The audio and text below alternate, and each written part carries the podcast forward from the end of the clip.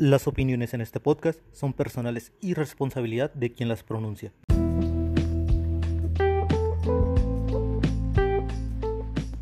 Bienvenidos a las 4P, Personas Promedio, Pensamientos Promedio. Los saludan sus personas promedio favoritas, David Gurrola y Jonathan Cervantes. En breve empezamos.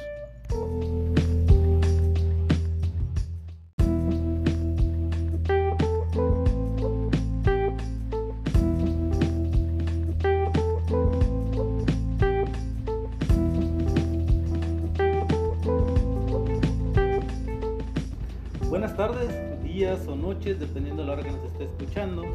Este, se comunica con ustedes, sus personas promedio favoritas, David Gurrola y Jonathan Cervantes. El día de hoy tenemos un pequeño debate. Quisimos cambiar la forma ah, antes de que se me olvide. Eh, una breve disculpa por situaciones ajenas a nosotros. No nos pudimos este, eh, organizar para poder grabar el fin de semana. Por eso es que lo estamos subiendo el día de hoy, lunes 27 de julio, con un breve retraso. Esperemos que no vuelva a ocurrir. Sí, la idea en general es estarlo subiendo cada sábado en las tardes para que nos esperen. Ujú. El tema del día de hoy es un breve debate. Precisamente vamos a hablar de un tema sencillo. Este, ¿Dios existe o no existe? ¿Dios existe o no existe? Eh, una breve, pues, un breve resumen de la postura de cada uno. Eh, David Curola. Bueno, eh, yo como católico, criado en una familia católica, yo fui un fiel servidor de Dios en su tiempo, fui a la iglesia, eh, bueno, estuve muy relacionado con toda la cultura católica. Yo sí creo en la existencia de Dios, pero no como la iglesia lo pinta. Eh, mi personal, pues a mí me tocó conocer tanto un poco de la iglesia católica, la iglesia cristiana, bueno, me gustó. Después este, escuchar un poco sobre los testigos de Jehová. Y pues la verdad es que con el paso del tiempo terminé volviéndome ateo. Y aunque en mi juventud era de los que defendía de que, ah, crees en Dios, eres tonto. En, he admitir, era adolescente, tenía derecho a ser pendejo. O sea, ya no tanto. Eh, yo lo que defiendo o lo que planeo defender en este breve debate es el hecho de que Dios no existe o en caso de existir no le importamos y el hecho de que incluso si no le importamos hay mucha gente que al creer en él puede encontrar fuerzas para salir adelante así que no defiendo que existe defiendo que le es útil la creencia a la gente Muy bien. Bueno, ¿en qué tipo de Dios creo yo? Yo creo que sí existe un Dios, no como lo pinta la iglesia. Repito, mm, por dar un ejemplo, yo creo que Dios es un Dios neutral, que no es ni bueno ni malo, que es... Ahí tendríamos un, un pequeño punto en común entre tú y yo, ¿no? Tú eh, das a entender que Dios podría ser indiferente. mm, básicamente indiferente, sí, pero creo que es un Dios que existe, yo creo que existe esa fuerza superior que mantiene un equilibrio en el universo, que mantiene un balance para que todo funcione como debe funcionar. Ok, eh, esa parte no te la puedo negar. Teóricamente hablando, este, incluso eh, la filosofía se debe entender que siempre tuvo que haber existido una fuerza superior, una fuerza creadora. Algo tuvo que surgir de la nada cuando no había nada de nada. O eso es algo que en filosofía se considera innegable. Pero lo consideran como Dios o como una fuerza ustedes. Eh, pues no puedo hablar de de ustedes porque yo no pertenezco a ningún grupo como tal. Bueno, tú, vamos a hablar de tú. pero al menos en mi caso lo consideraría como una especie de el- lo que sea que haya creado el, el universo lo consideraría una especie de fuerza como una fuerza natural como lo que es la gravedad como lo que es este eh, el magnetismo si tú quieres las fuerzas este o las fuerzas nucleares fuerte y débil creo que se llaman o sea son fuerzas que existen se pueden controlar pero no tienen una conciencia como tal algo creó al universo y pues una especie de fuerza sin conciencia. Bueno, yo creo que existe esa fuerza, pero que esa fuerza sí tiene conciencia, que sabe lo que está haciendo y sabe cómo está manejando todo el universo. Esa es mi postura en ese aspecto. Pero, Eh, por ejemplo, yo creo que este Dios que mantiene el equilibrio, realmente, como tú dices, es indiferente. Si para mantener, por ejemplo, vamos a reducirnos a la Tierra, si para mantener un equilibrio en la Tierra, con la naturaleza y los humanos, tiene que existir alguna pandemia, por ejemplo el coronavirus, Él permite que exista, permite que mueran algunos humanos para que se mantenga más el equilibrio, el equilibrio dentro de este planeta. Eh, por eso Pero- te digo, ah, no creo que le importe mucho Pero ¿qué nuestra tipo existencia. de equilibrio estamos hablando?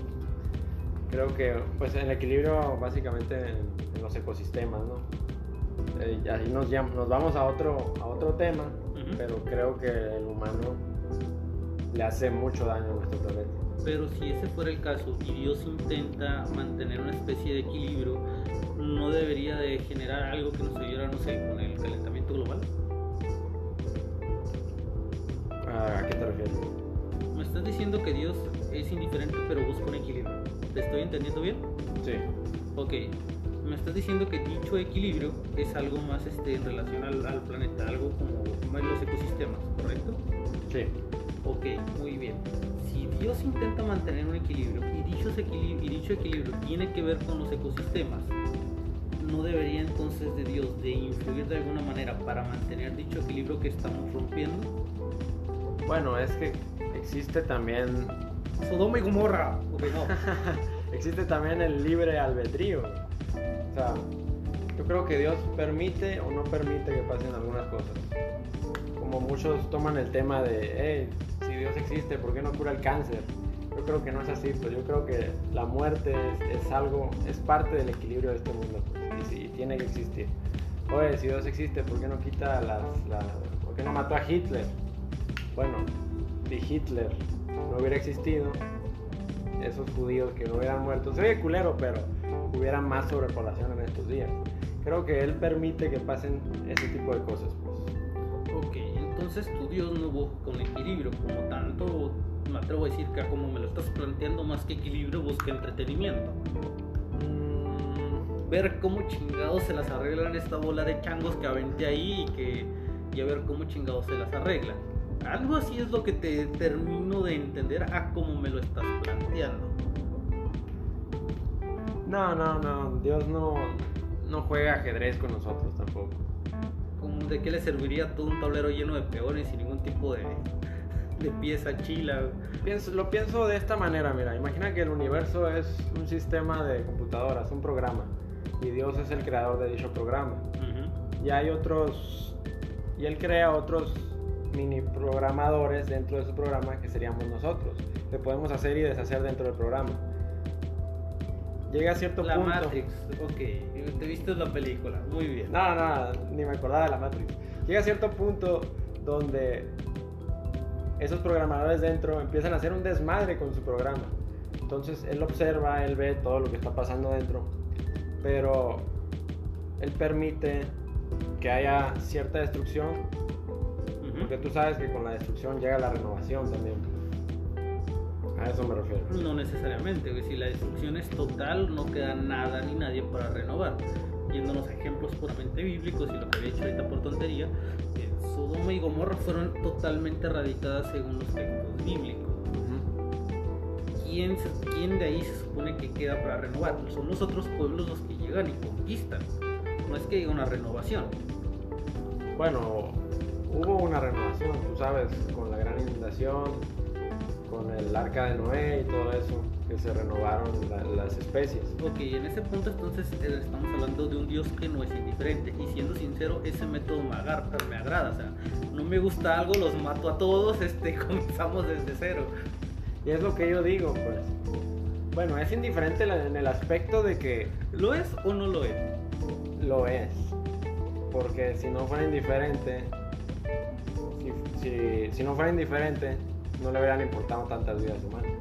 Si no fuera indiferente, no lo hubieran importado. O sea, él quería, buscaba un equilibrio, o sea, buscaba que hubiera Ujú. un buen equilibrio en el planeta Tierra y él se dio cuenta que no había, de esa manera lo veo.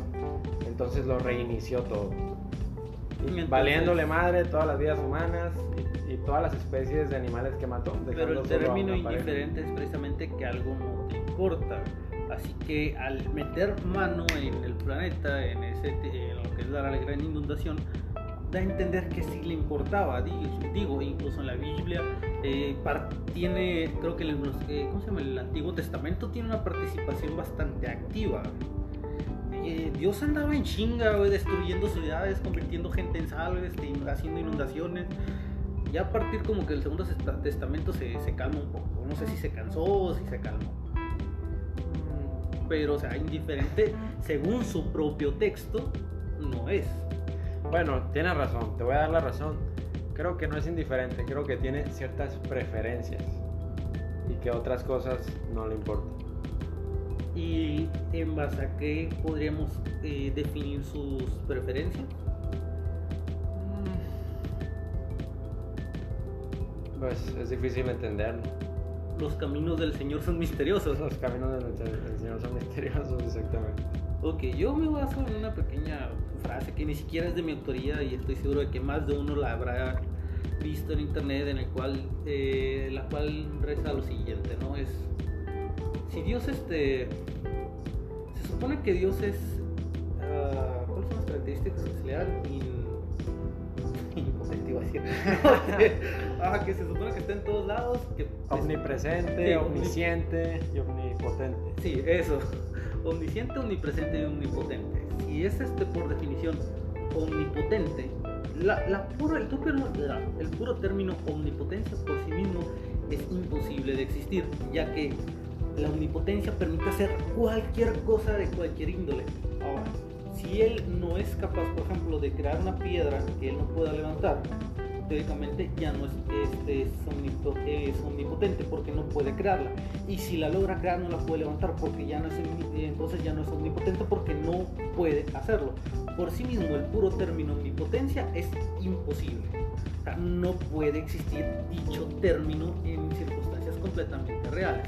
Ahora, eso no es lo que dice la frase, no es nada más una explicación mía de, es aquí tenemos el primer error lógico. Lo que dice es, ok, se supone que puede hacerlo todo vamos a, te lo voy a dar por válida, ¿no? Dios este pudo hacerlo todo, pero también dame tú por válido dos hechos. Se supone que Dios es bueno y a su vez se supone que puede hacerlo todo, pero también sabemos que existe la maldad en el mundo. Entonces tenemos estos tres conceptos, ¿no? Dios puede hacerlo todo, Dios es bueno y hay maldad en el mundo.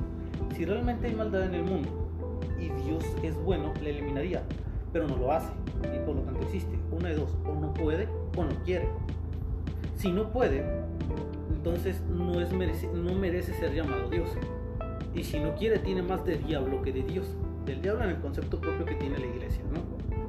Entonces, ¿realmente vale la pena gastar el tiempo en adorar a alguien de dichas características? O ¿realmente importa siquiera si existe o no? Lo que yo he visto y la razón por la cual no voy atacando a cada cristiano, católico, creyente que veo, es que me ha tocado ver en las calles gente que no tiene a nadie en que apoyarse, gente abandonada por completo por sus familiares y el destino, que en la creencia llegan a creer que alguien, un ser superior, les importa y eso les regresa un poco las ganas de vivir y logran salir adelante. Mm, ya cuando capté eso durante mi adolescencia decidí dejar de, de ir atacando gente hacia lo salvaje. Insisto, era joven y tenía derecho a ser pendejo Sí, pues porque ahí entra mucho el tema de la esperanza, pues. Si alguien no tiene nada y no cree en Dios, pues al final de cuentas no tiene nada. Y alguien que cree en Dios, aunque sea, tiene esa pequeña esperanza de, un mundo nuevo de Pero es que no todas las esperanzas recaen en Dios. Bueno, en el caso de estas personas que estamos hablando. Ah, sí, en el caso de estas personas, sí, han sido abandonadas por todos sus seres queridos, el destino los ha tratado bien y es cuando entendí esa parte que de hecho llega a la conclusión, realmente Dios puede existir o no puede existir, en caso de que exista, no interfiere en los asuntos, por lo tanto ni siquiera vale la pena rendirle culto, es alguien completamente ajeno a nosotros y por lo tanto al menos yo considero que deberíamos de ser ajenos a él hasta que vi estas personas. Te voy a decir que yo creo que sí vale la pena rendirle culto, o tal vez no rendirle culto a tal extremo, pero creer en él y respetarlo por pura probabilidad. O sea, imaginemos esta situación donde existe un ateo y un creyente. Ambos van a morir, es el ciclo natural de la vida. Sí, eso es. El creyente vivió toda su vida creyendo y el ateo no. Entonces, el creyente muere. No existe Dios. Entonces, el creyente va a morir y se acabó, no hay nada. El ateo muere, no existe Dios.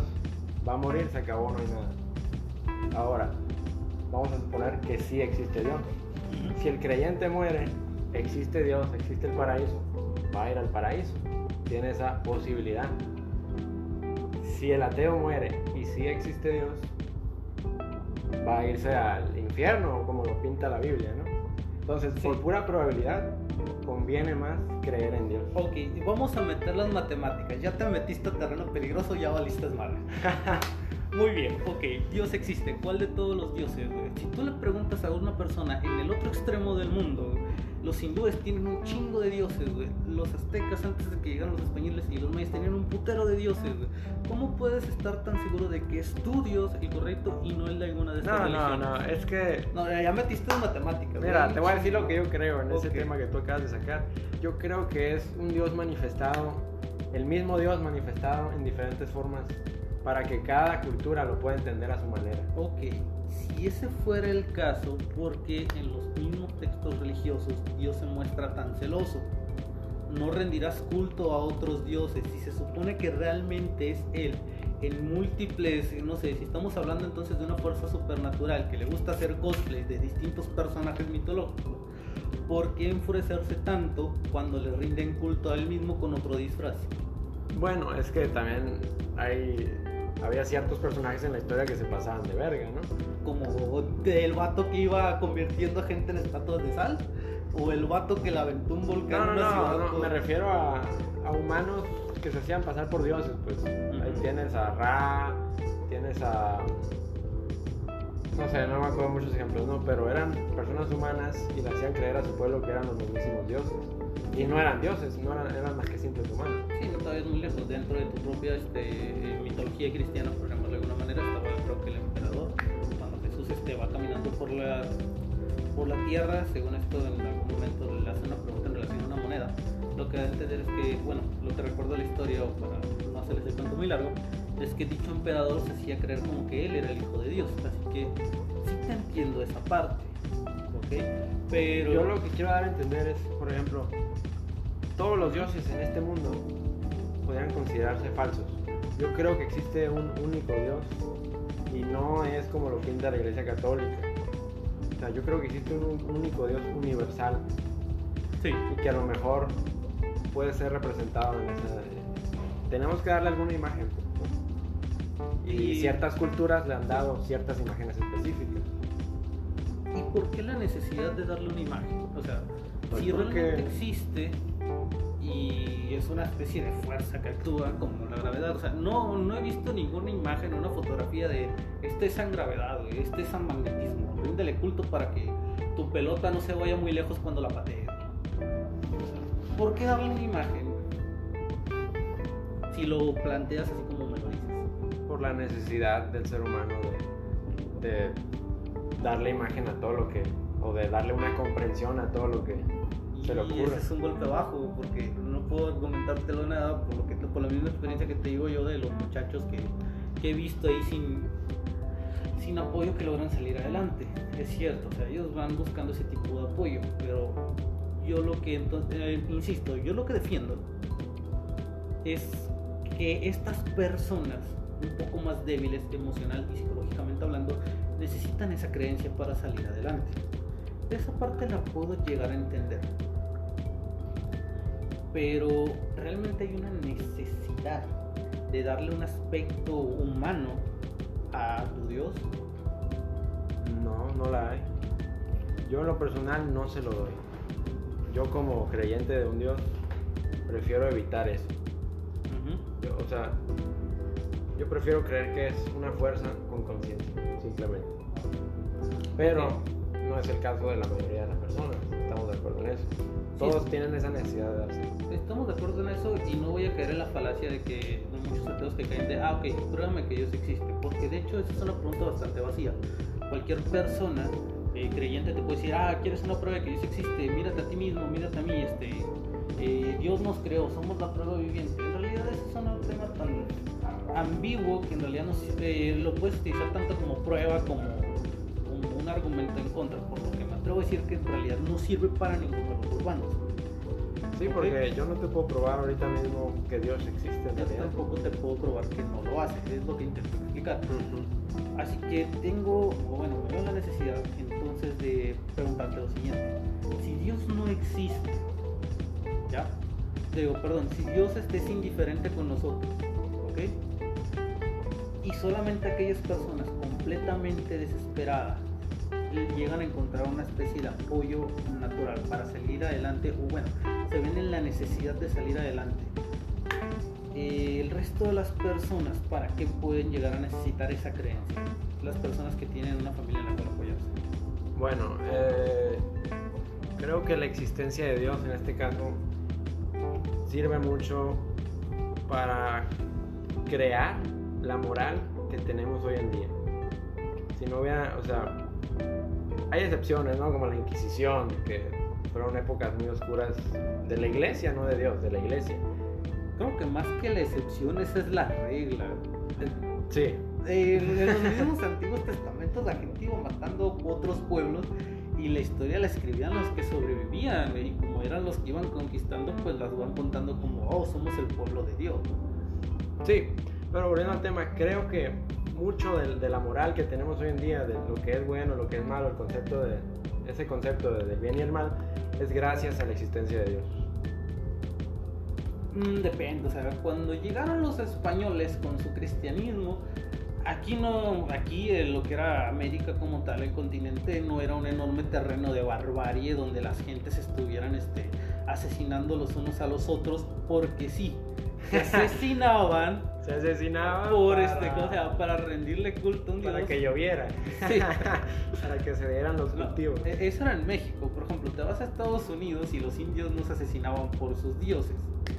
No puedo decir nada de Sudamérica porque creo que en Perú hacían lo mismo.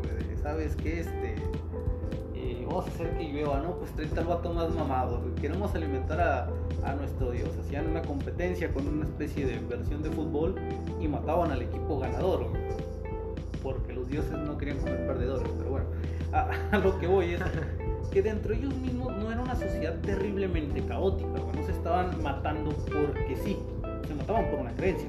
Pero no era de que, ¿sabes qué? Hoy el día de hoy quiero, quiero comer carne, o voy a asesinar a mi vecino no sé, voy a golpear a todo lo que se pone. Era una sociedad bastante estable. Tenía sus propios sistemas y sus propios valores. Había, habrá habido ladrones en aquel entonces, pero eran mínimos. ¿ya? Lo que quiere decir que es una circunstancia muy parecida a la que vivían en Europa con su respectiva yo creo que los valores que tú me estás comentando no nacen de la creencia de Dios, nacen de la convivencia en general. Si tú quieres vivir en conjunto en una sociedad, obviamente no vas a ir este, causándoles problemas a tus congéneres. Ok, ok, ok. Así que me atrevo a decir que tus valores que estás defendiendo no vienen de la religión, vienen de la convivencia humana. Mm, bueno, bueno, en, en algo, yéndonos al pasado, en algún punto de la historia de la humanidad, alguien, algún humano debió decir, ¿sabes qué? Esto es bueno y esto es malo aún sin existir la religión, ¿no? Sí. ¿Qué crees que motivó a esa persona o, por qué él tuvo esa convicción de decir, yo creo que eso es malo y yo creo que eso es bueno? Es muy simple el egoísmo. Aquello que me beneficia a mí es bueno. Aquello que me, ¿cómo se llama? Aquello que me perjudica es malo. Por lo tanto, una misma acción puede ser buena para mí y mala para ti. Si los dos estamos perdidos en el desierto y me encuentro una botella de agua, y yo me la tomo bien pinche gandalla, es bueno para mí y es malo para ti. Y si fuera viceversa, entonces sería malo para ti, digo malo para mí, bueno para ti. E incluso si viniéramos tres personas y decidimos compartir la botella, este, entre tú y yo o entre yo y el otro, este, es una acción buena para ambos, pero mala para un tercero. El término bien y mal como tal no existe. Ojo, yo estaba defendiendo los valores, no el término bien y mal. No, me estás mezclando astronomía con gastronomía. Los valores si te dan una breve convicción o al menos te permiten entender aquello que tú consideras bueno o malo para poder sentir un beneficio para ti. Pero el término bien y mal como tal no existe. Es una manera que la gente utiliza para poder explicar sucesos en relación a si les fueron beneficiosos o perjudiciales. Gente que dice, me fue mal porque no conseguí un trabajo pero alguien más lo consiguió y alguien más llegó muy feliz a su casa. ¿Y eso es bueno o es malo? O el que le, o el que le rechazó el trabajo.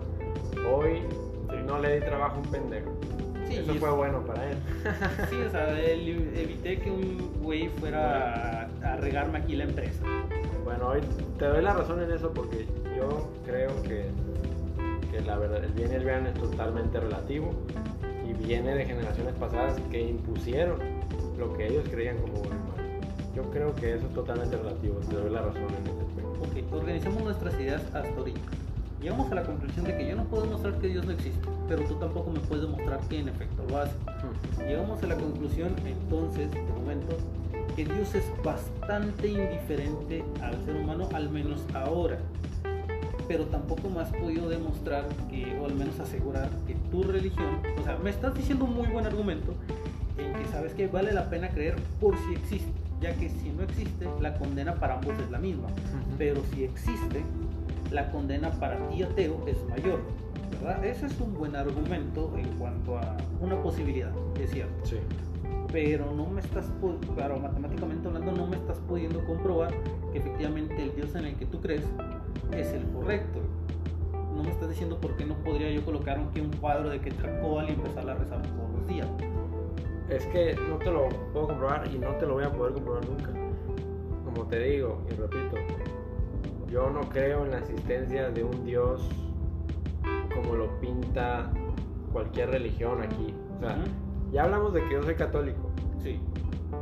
Fui criado en esa religión y tal vez sí tengo ciertas influencias en un Dios por mi religión.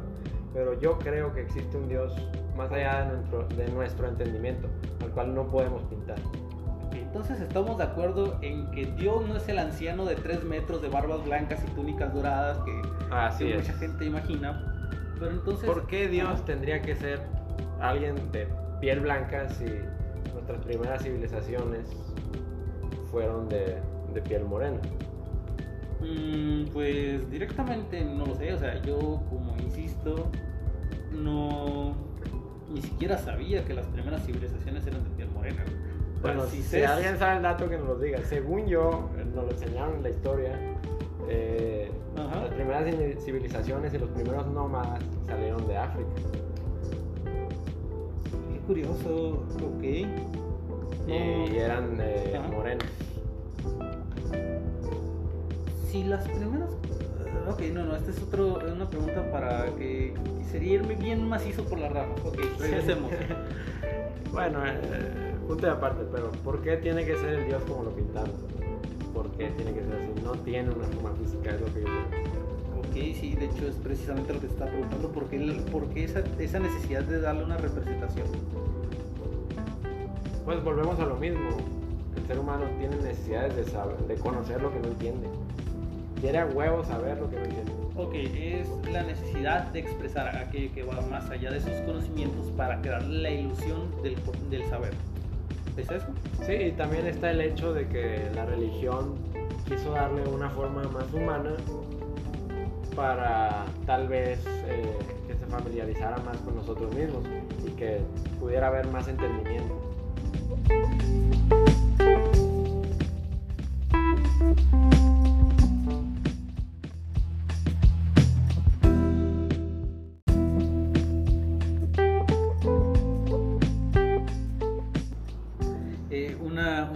Pequeña disculpa otra vez. Después de escuchar lo que habíamos grabado antes de borrar este, tra- este tramo, nos dimos cuenta de que nos habíamos ido por las ramas, pero terrible.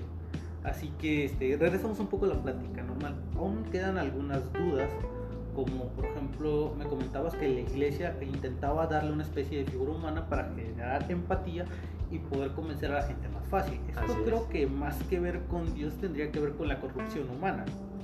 Con la corrupción de la iglesia. Bueno, sí, pero es que la iglesia está manejada por humanos. Bueno, sí, ¿no? Y, Sí. y la necesidad del humano de, de generar ese poder, ¿no? Esa, esa jerarquía. Mm, sí, y es que puede ser, puede que muchos de sus, este, que muchas de sus intenciones fueran genuinas, pero ya se nos está haciendo un poco largo el podcast, Sí, ya ese vamos es un- para la media hora. Es un tema para, ¿Qué para pod- otro podcast y es bastante extenso. De hecho, este mismo tema que manejamos ahorita podría continuar, pero este, lo vamos a dejar para poder este, afinar mejor nuestros argumentos y, este, y continuarlo tal vez dentro de unas dos semanas, ¿te parece? Sí, sí, sí, considérenlo este la parte 1. continuaremos con el debate en, un próximo episodio. Nada más un detalle que sí me gustaría dar antes de mi pequeña conclusión es este, realmente, al menos para mí, no importa si Dios existe o no, pero si a ti rezar te hace sentir mejor y salir adelante mientras no seas un fanático salvaje, no te recomiendo que lo dejes de hacer. O sea, tú continúas, si esa creencia te ayuda a continuar en contra de los problemas de la vida, sigue haciéndolo. Bueno, y yo quiero dar como conclusión eh, que no todos los, creyentes de Dios condenamos a los no creyentes. Yo creo que Dios es alguien que realmente, mm, si es como lo ponen, que es un Dios bondadoso, te va a querer si creas en Él o no creas en Él. Entonces, no todos somos así. Yo creo que creas en Él o no creas en Él, mereces tener una buena vida. Pues muy bien, continuaremos en la siguiente. Muchas gracias por escucharlo, eh, por escucharnos. Eh, pues nada más. Sí, saludos a todas las personas que nos escuchan, muchas gracias por escucharnos y pues ya saben, compártanlo si les gusta este tipo de contenido, háganoslo saber, pueden hacernos saber de qué temas quieren que hablemos también y pues nos vemos a la próxima. Chao.